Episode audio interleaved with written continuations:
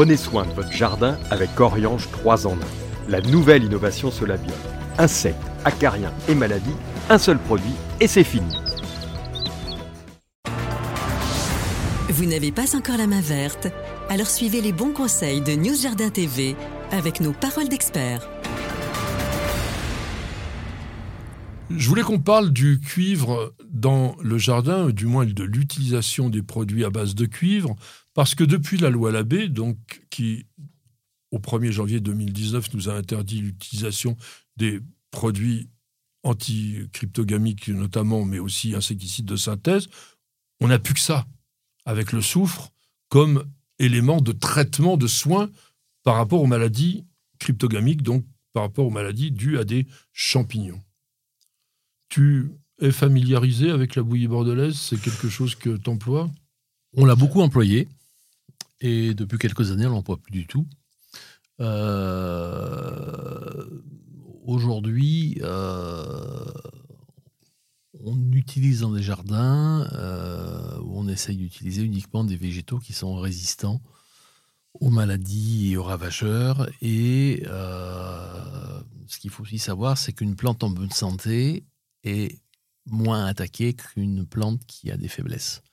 Donc, ce qu'il faut, c'est déjà en préventif de mettre euh, la bonne plante au bon endroit. Et c'est comme pour les humains, si vous avez une alimentation qui est correcte, vous êtes moins malade que si vous avez une alimentation qui n'est pas correcte. Alors ça, c'est une théorie qui est développée aujourd'hui et qui n'est pas réellement vraie. Je vais t'expliquer pourquoi c'est pas vrai. Tout simplement parce que génétiquement, il y a des végétaux qui, de toute façon, sont facilement attaqués, comme il y a des personnes qui sont plus malades que d'autres, tout en étant euh, des humains comme les autres. Si on prend certaines variétés de rosiers, il y en a très très peu qui sont totalement résistantes au marsonia. Alors, il y en a très peu. Mm. Bon, donc le marsonia, qui est cette tache noire, si on veut éviter qu'elle se développe, le mieux c'est quand même de créer une protection. Bien sûr. Sur les arbres fruitiers, on a parlé du poirier euh, la semaine dernière, c'est très difficile de ne pas avoir soit de la tavelure, soit du, marsonia, pardon, du Monilia. Marsonia, c'est sur le rosier. Et on est obligé quand même de les protéger. Sans ça, on récolte rien. Oui, oui, mais ce, que, je veux dire, c'est qu'il faut aussi pouvoir admettre qu'un arbre ait quelques feuilles malades. C'est pas très grave. Ce que je veux dire, c'est que si on lui donne toutes les armes, il résistera mieux. Ça ne veut pas dire qu'il ne va pas attraper la maladie, mais il y résistera mieux. La tavelure. Oui. La tavelure, c'est insupportable pour deux raisons. C'est-à-dire que ça n'attaque pas que les feuilles, ça, attaque énormément les fruits qui deviennent mmh. inconsommables et qu'il ne faut pas consommer parce que je vous signale qu'il y a ce qu'on appelle des mycotoxines qui sont des substances sécrétés par les champignons, et notamment pas mal de champignons pathogènes des plantes, qui rendent, alors pas hyper toxiques, mais qui donnent quand même des problèmes sur ce que l'on récolte. Le monilia, par exemple, qui est cette maladie qui crée de la pourriture euh, avec des cercles concentriques sur les fruits, difficile de récolter. Donc ah quand bah on a un arbre fruitier, euh, généralement, on essaye d'avoir des fruits. Bien sûr, non mais N'empêche que si les arbres sont en meilleure santé, ils résisteront mieux que s'ils ont des faiblesses. Voilà, c'est, ce qu'il faut voir. Et après, on essaye, si euh, pour euh, d'utiliser, euh, bon, nous, on a une recette à base de savon noir, bicarbonate de soude, huile essentielle d'ail ou huile essentielle de piment, mais qui c'est plus efficace sur les insectes, ça. Le, l'huile essentielle d'ail est fongicide, et fongicide curative. Et en même temps, donc on a des résultats, c'est-à-dire qu'aujourd'hui, on n'a pas plus de plantes malades et atteintes qu'il y a 15 ans en arrière. Ah, heureusement. Maintenant, euh, maintenant, voilà, maintenant c'est de l'agrément. On est dans un jardin d'agrément. Mmh. Maintenant, je ne parle pas pour des professionnels euh, qui ont des, euh, des vergers dont ils doivent vivre et tout ça. Donc voilà, je dis que pour le jardin d'agrément, aujourd'hui, il faut essayer de trouver des, une nouvelle façon de, cultiver, une nouvelle, une nouvelle approche aussi, de dire que si on a trois feuilles de malade sur un rosier, ben on les enlève à la main, on les ah jette, et c'est pas très grave. là, c'est pas, pas vraiment le, problème. Mm. Le problème, c'est d'expliquer aussi ce que sont ces produits cupriques, à mm. quoi ça sert. Tu as évoqué l'huile essentielle d'ail, il y a aussi l'huile essentielle d'orange mm. qui donne des bons résultats aussi au niveau fongicide. Mais c'est pareil, c'est plutôt très efficace sur l'oïdium, par mmh. exemple, quand c'est mmh. externe. Mmh. Sur les maladies internes, c'est compliqué. Et le cuivre, c'est pareil. Ce que l'on va dire là maintenant, ça ne sert qu'à protéger.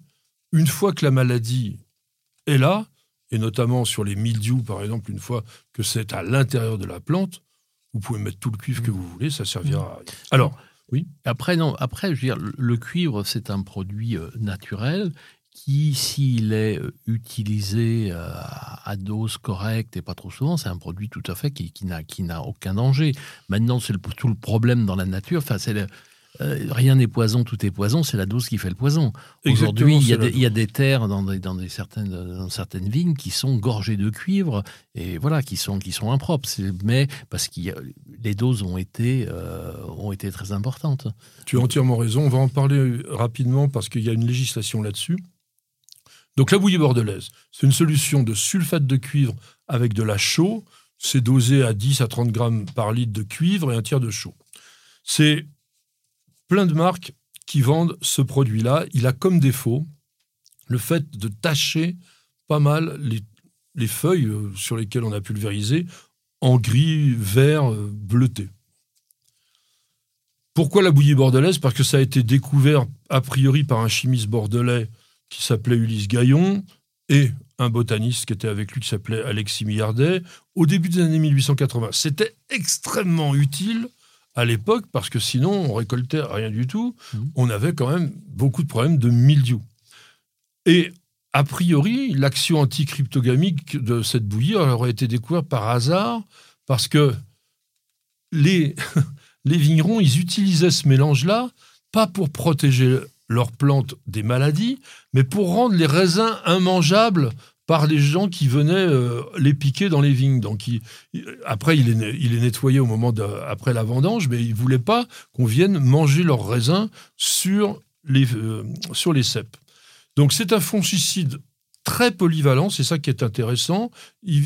Vraiment, il, il, bloque le développement de la plupart des champignons. Alors, avec ce défaut, il faut bien le dire, moi, je ne suis pas un promoteur de produits phytosanitaires. Simplement, comme tout le monde, quand on est malade, on se soigne. Bon. Donc, il faut savoir quand même que, aussi, comme tous les médicaments, il y a des effets secondaires. Mm. Et là, les effets secondaires sont importants. C'est-à-dire que si vous laissez ruisseler plein de bouillie bordelaise sur le sol, bah, vous tuez les champignons du sol. Mm. Or, on l'a dit euh, pas mal de fois, c'est quand même utile, les champignons du sol. Moi, j'avais entendu une autre histoire. C'est que pour protéger les piquets la vigne, on tend des piquets avec des câbles pour la palisser.